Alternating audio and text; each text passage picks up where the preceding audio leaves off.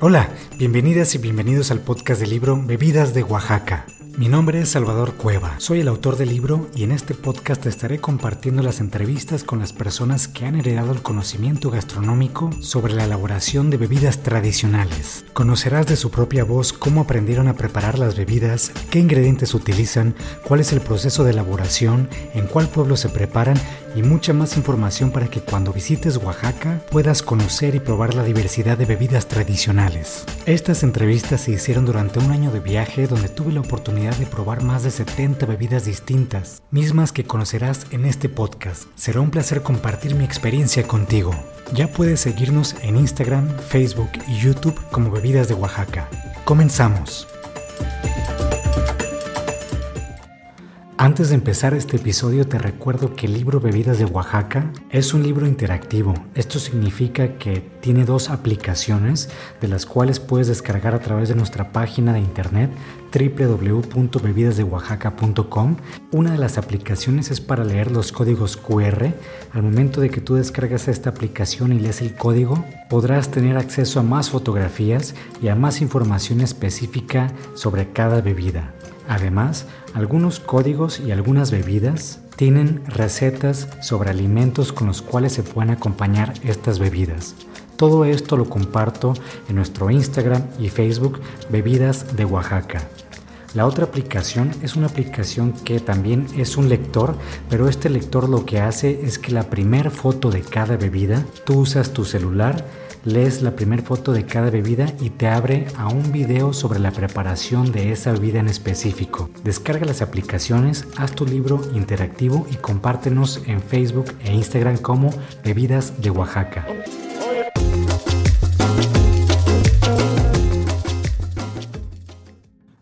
Espero se encuentren muy bien. Bienvenidas y bienvenidos al séptimo episodio del podcast Bebidas de Oaxaca, el único podcast donde platicamos sobre las bebidas tradicionales de este hermoso estado.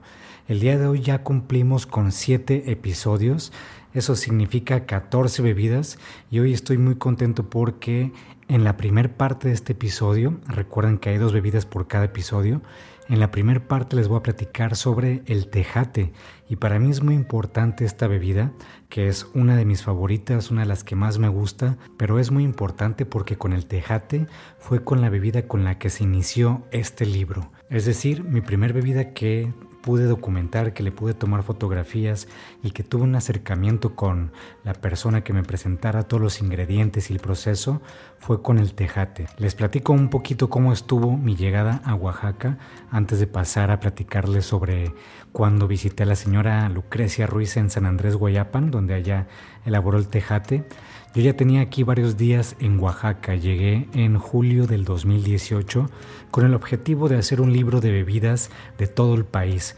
Muy ingenuamente pensé que podía hacer ese libro en poco tiempo y Digo muy ingenuamente porque cuando llegué a Oaxaca tenía una lista de 13 bebidas y según yo esas 13 bebidas en un mes, en un mes y medio, máximo dos meses, yo hubiera terminado para después continuar con el siguiente estado que hubiera sido Chiapas. Entonces en julio del 2018 llego, llego en el mes de la Guelaguetza, este evento donde se bailan de diferentes partes del estado de Oaxaca, bailes tradicionales en el auditorio Guelaguetza que está aquí en Oaxaca ciudad.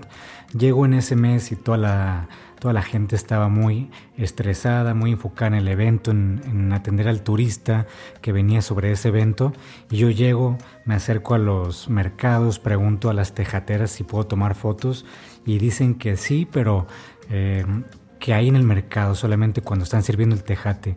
Ninguna eh, me dijo que podía ir a su casa ya que yo quería ir a su casa y, saber cómo preparaban la bebida, conocer los ingredientes, conocer todo el procedimiento para después poderles compartir de manera más detallada la elaboración de la bebida. Eh, al principio no tuve respuesta positiva, duré varios días y siempre había muchos nos y pues aún así no, no me rendí, seguí continuando eh, en el viaje, aquí mismo en Oaxaca, seguí preguntando y en este mismo viaje conocí a mi amiga Cibeles, que Cibeles fue la primera persona con la que yo tuve un acercamiento aquí en Oaxaca. Y Cibeles me dijo, puedes ir con esta persona y ella te va a mostrar la elaboración de esta bebida, le, puedes tomar fotografía. Eh, en, ese, en ese momento teníamos una junta y ahí mismo ella habló a la señora Lucrecia. Y Lucrecia, eh, muy gustosa, con toda su disponibilidad, dijo que sí, puso el día, la hora y fue como ya empezó mi viaje de bebidas de Oaxaca. Para ese entonces eh, yo llegué a Oaxaca y me movía en transporte público, en colectivo o en urban. Para ir a San Andrés Guayapan está muy cerca, está muy cerca de, Oaxaca ciudad. Es un pueblo que está alrededor de 20 minutos más o menos. Sí, más o menos son 20 minutos, pero en, carro. En colectivo eh, haces poquito más, quizás entre 25 y 30 minutos. Hablando con Lucrecia me dijo cómo tomaba el colectivo, estos taxis. Eh, me dijo dónde lo podía tomar y cuánto tiempo iba a ser más o menos. Y eh, tomé el colectivo y fue mi primer colectivo que tomé hacia un pueblo. Yo no conocía absolutamente nada sobre Oaxaca, ni sobre cómo moverme, ni el nombre de los pueblos, nada. Yo llegué aquí en ceros, no tenía conocimiento más que fotográfico y fue como empecé a conocer más moviéndome en este transporte público. Entonces algo chistoso que pasó en ese tiempo, cuando fui a San Andrés Guayapan, pues eh, me subo al colectivo, este taxi, y me subo enfrente. En la parte de atrás ya iban tres personas, entonces dije, pues me voy enfrente porque va solo. Y pues en el viaje, eh, de repente el taxista se para y abren la puerta de enfrente y lo primero que se me vino a la mente es que iban a saltar el taxi. Para ese entonces pues nunca había estado en un colectivo y no sabía que los taxistas subían dos personas enfrente y cuatro personas atrás. Entonces para mí fue eh, pues una experiencia cómica y ya después como todos estaban tranquilos, el taxista, el taxista estaba tranquilo, dije pues bueno, así se maneja aquí en Oaxaca y pues así me fui eh, con otra persona a mi lado. 20, eh, 25 minutos de aquí de Oaxaca a San Andrés Guayapan. Llego y pues para mí todo era nuevo, para mí todo me llamaba la atención. Llego allá al pueblo San Andrés Guayapan, busco la calle y casa de Lucrecia y pues cuando entro a la casa de Lucrecia todo cambió. Todo fue a partir de ese momento, fue como que se abrió una, una ventana y vi todo el paisaje de ingredientes, de bebidas, de lo que pudiera convertirse este proyecto. Y pues Lucrecia, Lucrecia Ruiz, eh, ella es de San Andrés Guayapan. Lucrecia tiene, ahorita en el 2020 cumplió 50 años que se dedica a la elaboración del tejate. Entonces ya sabrán la experiencia que tiene Lucrecia, la experiencia con los ingredientes, la experiencia también porque es parte de cocineras tradicionales, entonces la experiencia con la presentación de, de platillos, la presentación de su tejate, el cuidado que le pone a la bebida, la calidad con la que trabaja los ingredientes, el esmero. Yo llegué, entré a la casa de Lucrecia y lo primero que vi fue un árbol enorme. Este árbol es de rosita de cacao, que este tipo de árboles hay muchos en Guayapan y que de ahí mismo obtienen la rosita de cacao, que la rosita de cacao es una flor y es uno de los ingredientes principales de este tejate. Esta rosita de cacao no tiene una relación con el cacao que conocemos nosotros. Y pues me platica Lucrecia sobre el rosital que tienen, que tienen muchos años y que este rosital, bueno, ahorita nos va a platicar en el, en el audio de la entrevista, pero este rosital se mantiene con mucha agua. Y pues otra de las cosas que me llamó mucho la atención, que fue prácticamente todo, pero Lucrecia tenía acomodado de una manera muy bonita, muy colorida, eh, bien ordenada, limpia, eh, perfecta. Los ingredientes, tenía el maíz en estos recipientes de palma, también tenía maíz en, recipientes de barro verde que es de atzompa, tenía el cacao en jícaras, ahí ya tenía tejate, tenía también hueso de pistle, que es uno de los otros ingredientes de la elaboración del tejate, este hueso de pistle, lo, tenía también en un canasto de palma y tenía esta rosita fresca, recién cortada, muy aromática, la tenía en una batea, un recipiente de madera. Y además de eso tenía muchas jícaras todas pintadas de diferentes colores. La tradicional, la jícara tradicional, está pintada una especie de, creo que es un cisne, es un cisne sobre un lago y tiene un paisaje, tiene eh, pasto y es de color rojo la jícara. Tiene de color rojo, toda la jícara es de color roja y tiene una línea de color azul con otra línea muy delgada de color amarillo y puntitos blancos sobre la línea azul. Son dibujos muy bonitos, cada jícara es única y Lucrecia tenía jícaras de todos los colores. Eh, tenía amarillas, tenía verdes, azules, rosas, naranjas. Tenía también las jícaras tradicionales de las jícaras naturales sin pintar.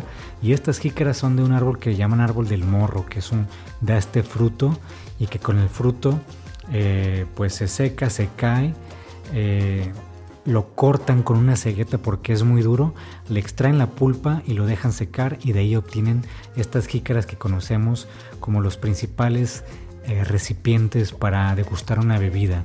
Además de eso, Lucrecia tenía todo bien ordenadito, tenía sus macetas bien acomodadas y justo donde tenía todos los ingredientes estaba en la parte de abajo, en la parte base, estaban hojas de plátano. Y encima de las hojas de plátano estaban estos recipientes, estas jícaras, estos canastos. Y ya sabrán ustedes el contraste tan bonito que hacía con el piso de color eh, concreto y encima tan coloridos ingredientes y todos estos ingredientes pues naturales, aromáticos y también ahí mismo tenía un un metate, que este metate era recuerdo de 1987. Un metate, bueno, este metate puede ser joven a comparación de muchos metates que algunas cocineras tienen desde sus abuelas, pero para mí ver esto era como algo guau, algo increíble de saber que una herramienta con, con ese esa trayectoria aún funciona y funciona muy bien, se vea en perfecto estado. Y ahí mismo, a un lado, tenía su base de, construcción de eh, barro y encima de eso tenía el fogón donde puso un comal.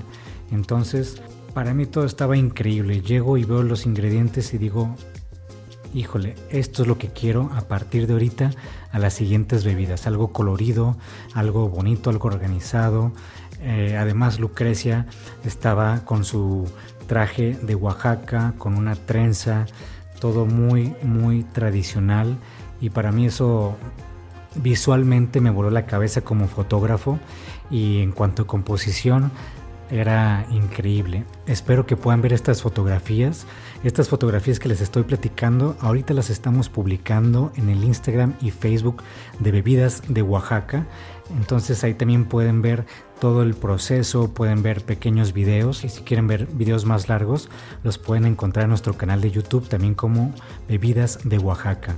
Y van a ver a qué me refiero con esta parte contrastante de ingredientes, herramientas, utensilios, la, el traje de, de Lucrecia, todo es muy bonito y van a entender por qué me emociono. Además, me emociono de recordar que hace dos años y medio fue la primera bebida que documenté y todo lo que ha cambiado el proyecto Bebidas de Oaxaca, todo lo que se ha transformado, lo que ha evolucionado para bien y lo que ha crecido, que aún sigue creciendo, que el siguiente año ya les voy a tener sorpresas, les voy a tener nuevos eh, proyectos relacionados a bebidas de Oaxaca, donde la idea es compartirles más información, que ustedes conozcan, que ustedes conozcan a las señoras que la preparan, conozcan el proceso, lo compartan y que esta parte se mantenga vigente.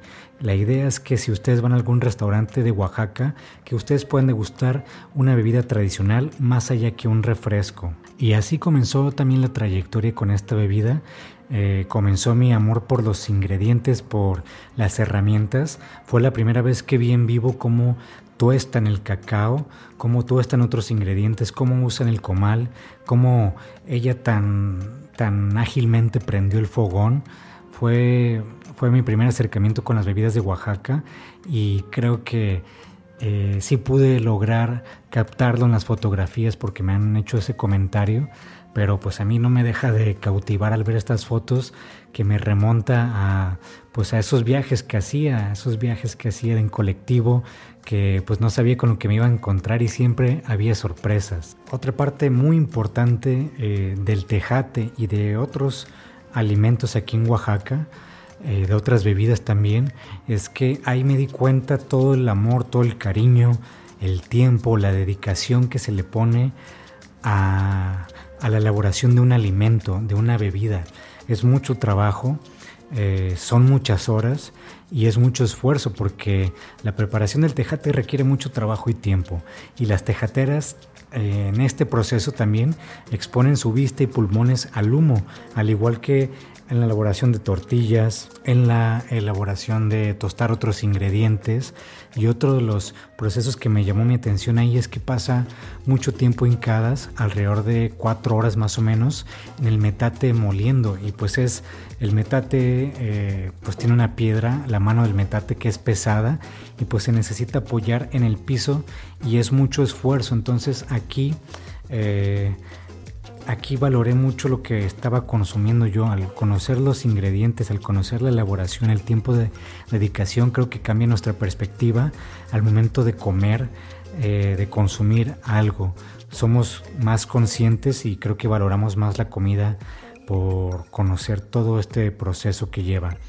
Además, esto es en cuanto a la elaboración de la pasta, porque para elaborar el tejate se necesita esta pasta y después con esta pasta, que nos va a platicar Lucrecia ahorita en la entrevista, con esta pasta se, se bate a mano durante una hora.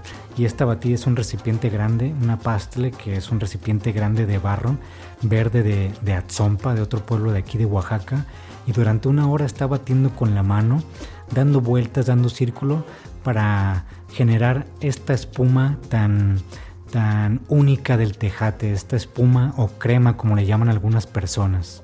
Entonces si vienen a Oaxaca o las personas que están aquí en Oaxaca si van a degustar un tejate, agradezcanle muchísimo a la señora y siéntanse muy orgullosos ya que lo que estamos tomando aquí en Tejate es un lujo por todo lo que ellas preparan. Es mucho tiempo de dedicación y pues el Tejate siempre es de calidad, su sabor es único, es delicioso, aparte eh, tiene de que tiene buen sabor, aporta calcio, hierro, fibra, proteínas, carbohidratos y propiedades curativas para malestares estomacales. Es una de las bebidas que se combina el maíz y el cacao. Hay varias, pero es una de las bebidas que se combina de una manera única, es fresca y pues te aporta mucha energía porque antes esta bebida se utilizaba para el campo, bueno, creo que ya me estoy extendiendo mucho. Me emocioné platicando sobre el tejate por todos estos motivos que les dije al principio. Pero mi última recomendación sobre este tejate es que prueben tejate cuando vengan a Oaxaca. Es, es una de mis principales recomendaciones cuando vienen amigos a visitarnos aquí a Oaxaca. Váyanse a probar un tejate. Y si me dicen cuál es el mejor tejate, pues es el que les guste a ustedes, porque hay muchas personas que elaboran tejate y cada persona, al igual que en cocina, tiene su sazón. Yo siempre recomiendo que prueben varios, pero que vayan por favor a la Flor de Guayapan, que es el puesto donde tiene Lucrecia su espacio en el mercado Benito Juárez. Aquí en Oaxaca, en el centro hay dos mercados. Bueno, hay varios, pero están dos pegados, que es el mercado Benito Juárez y el mercado 20 de noviembre. En el mercado Benito Juárez es donde van a encontrar el puesto que se llama La Flor de Guayapan y ahí abre los 365 días del año. Ahí pueden probar tejate. Ahorita por cuestiones de COVID no está Lucrecia, pero el puesto sí está abierto con Aurea, que es quien le ayuda y quien eh, está ahí al pendiente de servir el tejate. Y el tejate es riquísimo, la elaboración es de Lucrecia. Y ustedes van a notar cómo hay una mezcla de ingredientes que dan sabores únicos. Eh, si se los pudiera platicar, o más bien si pudiera hacer referencia a otra bebida, pudiera decir que es como un licuado mexicano, un licuado oaxaqueño, pero sin leche. También otra parte importante de la elaboración del tejate es que en Guayapan, eh, en San Andrés Guayapan, cada domingo de Ramos se hace la feria del tejate. Este año no por obvias razones y aún no sabemos si se va a hacer el siguiente año, pero es una de las bebidas que tiene su propia feria, su propio festival, y esto es importante destacarlo. Los dejo con la entrevista de Lucrecia y en la segunda parte de este episodio tenemos la entrevista con Juana Ramírez Gopar, originaria de Chacagua y quien elabora el cocol, también una bebida única de la costa. No dejen de seguirnos en las redes sociales como Bebidas de Oaxaca en Instagram, Facebook y YouTube. Pues el tejate es una bebida prehispánica. Se ofrecía para las personas muy importantes y también para las personas que van a trabajar al campo, que, que hacen su trabajo de agricultor y todo eso, que de las, del sembradío y todo eso, y se lleva un tejate ah, como a las 10, 11 de la mañana. Ellos se toman su tejate en jícaras grandes y aguantan para la jornada del día, pues, y ya llegan hasta la tarde a comer.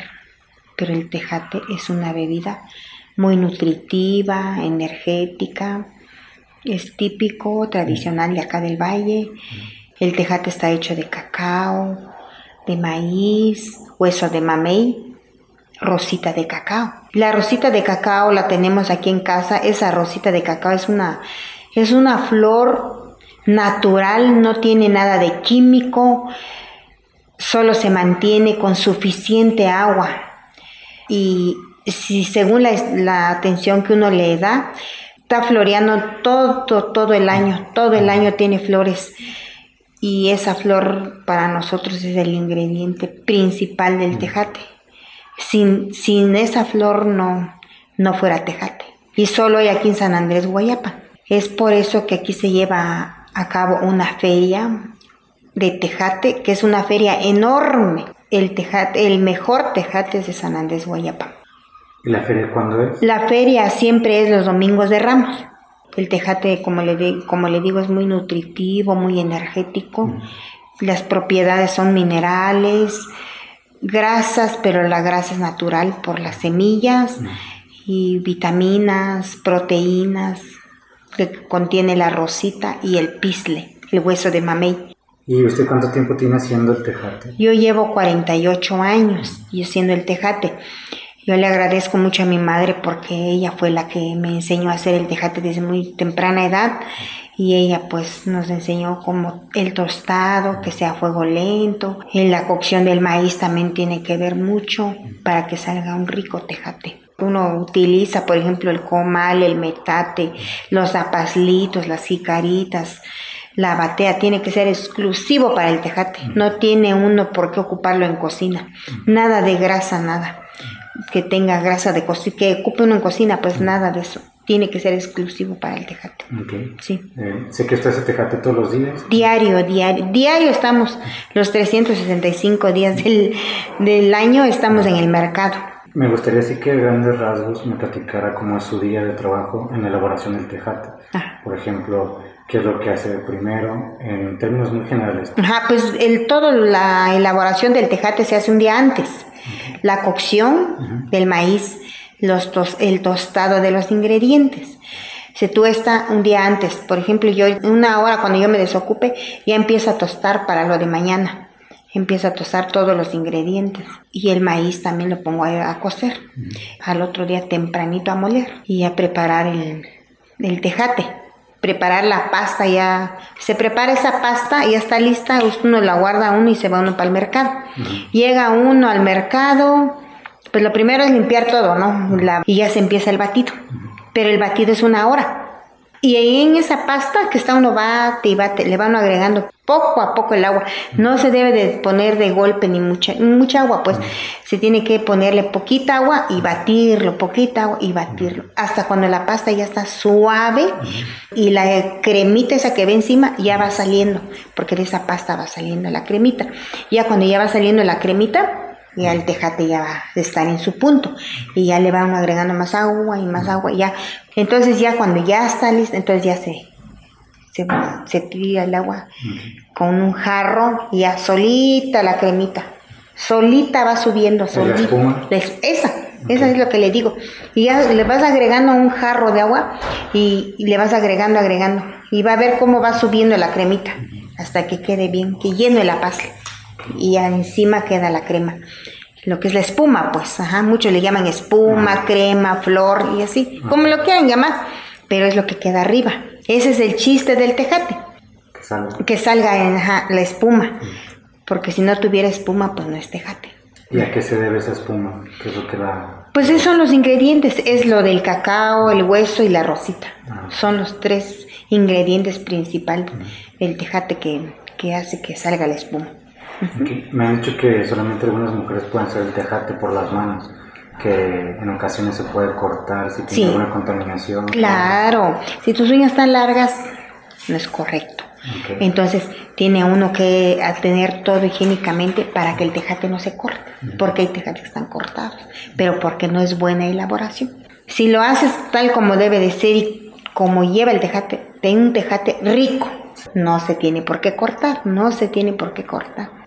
Y, por ejemplo, ¿cuántas horas son desde que empieza a hacer la preparación de la cocción hasta que ya puede alguien tomar el tejate? La elaboración son cuatro horas para estar moliendo. Para estar moliendo, ya que esté lista la pasta, ya se va al mercado. ¿Cuatro horas con tostando? No, tostando es un día antes. Ah, la molienda, la pura molienda. Cuatro horas de estar Sí. sentado. ¿Y usted lo hace sentado? Hincado. Sí, esos son detallitos importantes Sí. que a la gente le llama la atención.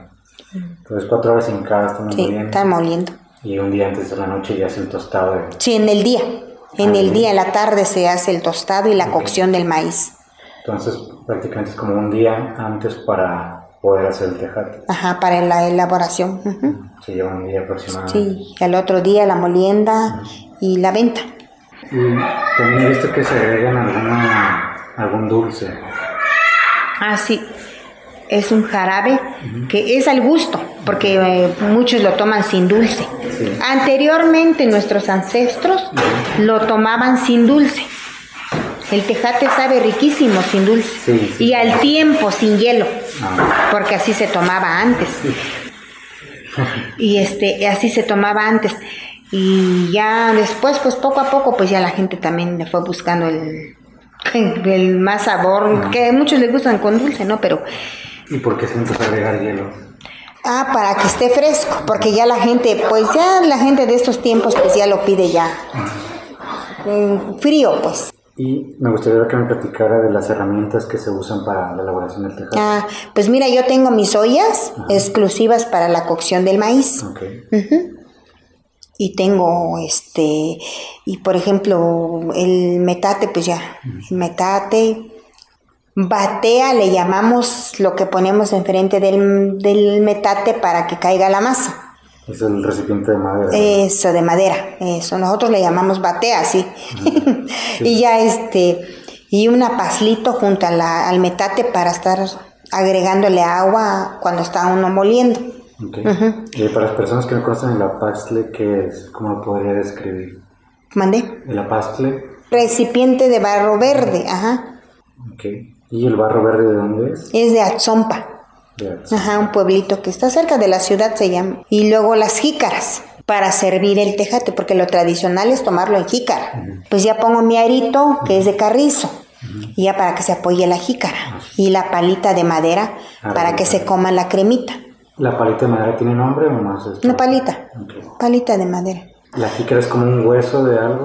Es un árbol que da como un tipo de bule, le llamamos Ah, sí. acá. Entonces, este, ya le dan forma. Cortan, lo pintan.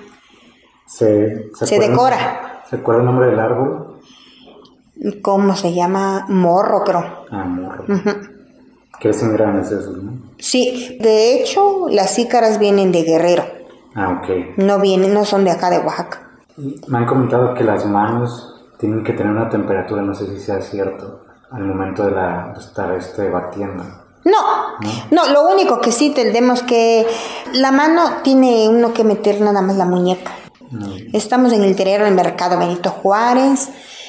El local se llama La Flor de Guayapan, número 223 y 224. Con la señora Lucrecia Ruiz, estamos para servirles. Los precios del tejate, cuando, si alguien quiere venir a comprar, Los tejates, pues a veces varía el precio, porque dependiendo cómo estén los ingredientes, así lo tiene uno que cobrar también. ah, ok. Yo sé que estoy ofreciendo calidad porque yo como, compro la materia prima de primera. El maíz tiene que ser maíz criollo, limpio. El pisle tiene que ser pisle limpio. El cacao igual de primera. La rosita, pues, de hecho, pues aquí hay rosita de primera, pero pues... ¿De a qué hora se qué hora se abre ahí en el puesto? El tejate sí ya está a las 10 de la mañana. Entonces, de 10, ¿y a qué hora cierra?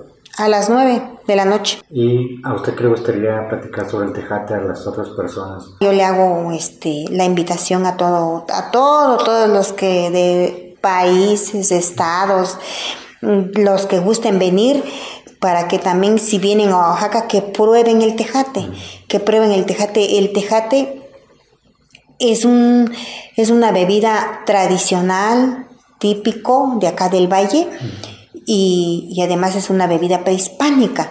Es una bebida que es una bebida satisfactoria, que te satisface. Si tú tienes hambre y te tomas un tejate, te satisface. Si tú te sientes algún, mal, sientes algún malestar estomacal, se toma una nieve de limón con tejate rapidísimo. En media hora usted ya está. Pero mire. Es como medicinal. Mm, medicinal también. ¿Y ahí mismo hace la nieve de limón o se la compra para...? Ahí no, yo la preparo, porque yo, yo la preparo natural, 100% natural. Ah, y yo no le pongo este colorante, ah, nada ahí, de eso. Ahí la tienen mercadito entonces. Ahí la tengo. Yo le hago la invitación a todos, a todos, para que vengan a probar el tejate. El tejate es muy rico, muy delicioso y nutritivo, energético, tiene muchas propiedades como es este vitaminas, minerales, proteínas y grasas. La, grasa es natural porque está hecho de semillas.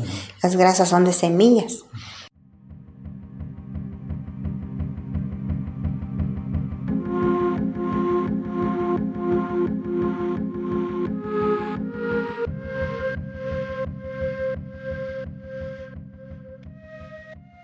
¿Cómo ven la elaboración del tejate? Espero les haya gustado. Espero esto los motive si están en Oaxaca y no conocen esta bebida, la prueben. Hay muchas tejateras en el mercado y es van a ver un recipiente grande de barro de color verde y encima va a tener una especie de capa de espuma. Ese es el tejate. Mi primera visita a Oaxaca hace siete años ya. Eh, yo no probé el tejate porque según yo era comida. Entonces pues les hago esta recomendación. Si vienen a Oaxaca, prueben el tejate. Y bueno, ahora pasamos a la segunda parte de este episodio para hablar sobre el cocol. Así como se escucha, sí es una bebida que se utiliza el coco y pues le dicen también coco loco o cocol. Esta es una bebida refrescante tradicional que se prepara en las costas de Oaxaca.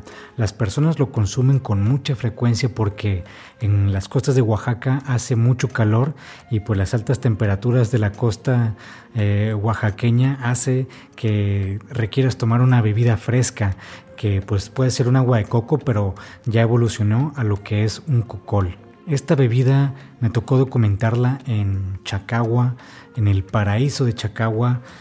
Creo que es mi playa favorita porque es un, es un paraíso, es algo súper lindo, está muy tranquilo, está limpio y pues parece que no pasa el tiempo ahí. Hay si te gusta la naturaleza, pues vas a ver lagunas, vas a ver manglares, eh, disfrutar sabrosos mariscos, es como lugar perfecto para vacacionar.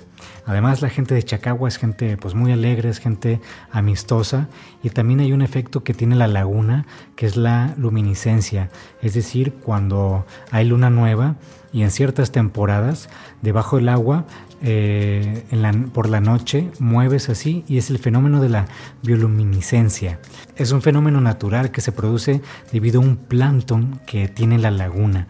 También estos manglares que les decía tienen unos, eh, unas conchas que les llaman tichindas, que son como mejillones, pero estos son de manglares y son un poco más pequeños, con los cuales también se hacen unos tamales eh, tradicionales de, de aquella zona riquísimos, se los recomiendo muchísimo. Y yo conocí Chacagua y conocí a Juana por mi buen amigo Roy Chávez, que ya he hablado de él. Roy es un promotor de la cocina tradicional oaxaqueña y por lo mismo conoce muchas personas que elaboran bebidas. Y pues él me presentó a Juana Ramírez Gopar eh, de Chacagua. Y pues de hecho hicimos el viaje junto con Cibeles, con mi amiga que les platiqué al principio, quien me presentó a Lucrecia. Hicimos el viaje a Chacagua juntos para documentar esta bebida y para conocer. Y pues Juana eh, platica en la entrevista que tiene 30 años elaborando esta bebida. Es bien bonito saber que la gente tiene tanto tiempo elaborando un platillo, una bebida, porque ya sabrán toda la experiencia que hay detrás y sabrán también qué sabores están comiendo ustedes cuando hay una trayectoria tan tan larga. Y el paraíso de Chacagua que les estoy platicando también lo pueden ver en las redes sociales, en las últimas fotos que he estado compartiendo. Pueden ver la laguna, el paisaje, pueden ver el coco, cómo se sirve el cocol. Eh, pueden conocer los colores del mar que tiene Chacagua y pues esto espero que los anime a visitar Chacagua, a visitar a Juana que les prepare un cocol, que por lo regular esta es una de las bebidas que se utiliza en, en eventos, en bodas o en fiestas y puede tener algún alcohol que se le añade, pero si hay niños, me comenta Juana que no le añaden alcohol o hacen con y sin alcohol. Pero pues todo esto lo vamos a conocer ahorita más en la entrevista con Juana. Bueno, igual primero dígame su nombre completo. Soy Juana Ramírez Gopar. ¿De dónde es? De Chacagua, de la isla, Oaxaca. Ok. ¿Y cuál es la bebida que nos está presentando? La bebida que le estoy presentando es el coco loco o cocol. Es lo mismo. Sí, es lo mismo. Natural. El proceso del coco loco. Se parte el coco, se vacía el agua, se le saca la carne y se muele se muele la carne de coco y se le echa dentro del agua y se le pone este hierbabuena, canela, un poquito de canela. Y se le pone leche que le dicen clavel para el sabor y un poquito de granadina para que salga la bebida color de rosa. Por eso es coco loco. Y se pone al, congelador que se enfríe. Y se sirve fría y ya se le pone un poquito de lechera. Y esa es la bebida del coco loco. ¿Cuánto tiempo tiene que la hace? Toda mi vida he hecho el coco loco aquí. Tengo como 30 años preparando coco. ¿Y cómo la aprendió a hacer? Este, pues aquí con mi mamá, haciendo la bebida. Ajá. El que quiere tomarlo, coco natural lo toma. Y el que no, le pone este bebida le pone fuerte. Alcohol. Ah. O mezcal. Mezcal también. Aguardiente también. Se Aguardiente también se le ah, puede poner. El que lo quiera tomar con fuerte. Ajá. Y sí, emborracha. Cuando ya le ponen fuerte, ya les gusta y empiezan a tomar, a tomar y se emborrachan. Es el gusto de cada quien. El gusto de cada quien. Y ya para una fiesta, pues como van muchos niños, se hace el coco loco natural. Ah. Ajá. ¿Esta bebida normalmente cómo la usan o dónde la preparan? ¿En ¿En alguna festividad en especial? En fiestas especiales. Sí, como Porque es muy laborioso. Ah, Tienes que moler todo el coco y colarlo bien. ¿Se muele en qué? Pues se muele en licuadora o molino, molinito. de mano. Ajá, de mano, ahí se muele también el coco. Es, este, se muele el coco bien molido y allí sale la, la leche del ah, coco. Es la leche del coco que le da sabor al coco loco. ¿Y el agüita de coco no la usan para esto? Para eso toda el agua. no se bota el agua. Ah, se le pone en la olla. No le pone agua natural, ¿verdad? No, agua no, porque no sabe bueno. Tiene ah, que ser pura agua de coco. de coco. ¿Y de esto no lleva ningún proceso de cocimiento ni nada? No, de nada, de nada. todo fresco. Todo es entonces, ¿en qué eventos es cuando se hace? En los 15 años, en boda, en bautizo. ¿En fiestas patronales también? También se hace, sí, sí, puro coco. Abrimos hasta 200 cocos. ¿En serio? Sí. Se ve muy elegante el vaso ah, servido de coco loco. ¿En qué sirven el vaso? Eh, lo servimos en, en jarritas, en vasos. Si lo piden aquí en... En jícara lo servimos. se puede en jícara, ¿verdad? Sí. en coquito. De buen coco lo servimos. Ah, ya llenamos los cocos y ahí se lo toman, pero acaban borrachos. Sí. cuando le ponemos licor. Y si no, a gusto. Y si no, a gusto. ¿Conoce si tiene algunas propiedades esta bebida? Sí, dicen que sí. Tiene mucho, es mucho calcio. Calcio. Ajá. Tiene mucha proteína el coco. Ajá. Mi esposo este, le dio una embolia. Ajá. Y toma mucho coco y ya va mejor. Está mejorando. Mejorando. ¿Esta bebida sabe si es solamente de Chacagua o en algunos otros lados hay? Creo que de aquí, de Chacagua es. Sí. Porque aquí no hay mucho dinero para la que tomen cerveza, es muy cara. Ah. Y es más fácil el coco loco. Y más rico también. Y más rico, más saludable. Ya por último, si quiere agregar algo, invitar a la gente que pruebe esta bebida o a que venga a Chacagua o algo. Pues sí, que vengan a Chacagua a probar el coco natural, el coco loco, que es muy, muy saludable, muy rico. Que vengan aquí a Chacagua, a la isla, a probar el coco loco. Está muy bonito, está bien tranquilo.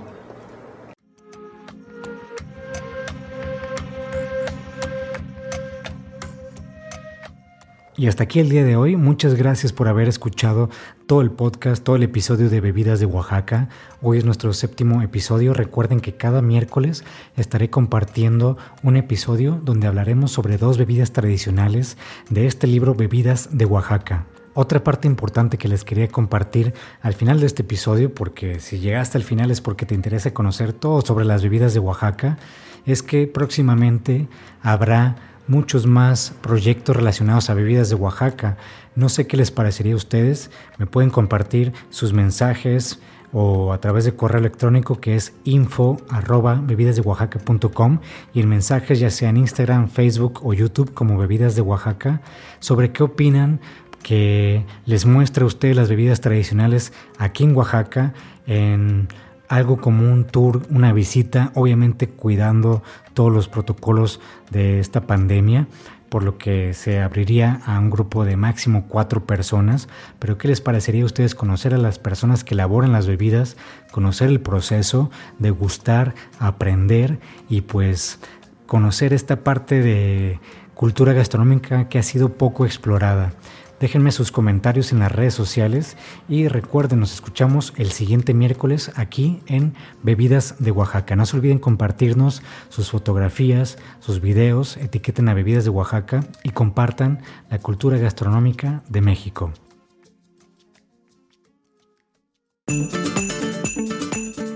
Espero te haya gustado este episodio. Te agradecería muchísimo que lo compartas con tu familia y amigos. Ayúdanos a difundir la gastronomía de México poco explorada como son las bebidas tradicionales. No olvides seguirnos en Instagram, Facebook y YouTube como Bebidas de Oaxaca. Mándame un mensaje para cualquier comentario o sugerencia. Mi nombre es Salvador Cueva. Nos escuchamos en el siguiente episodio. Que tengas un excelente día.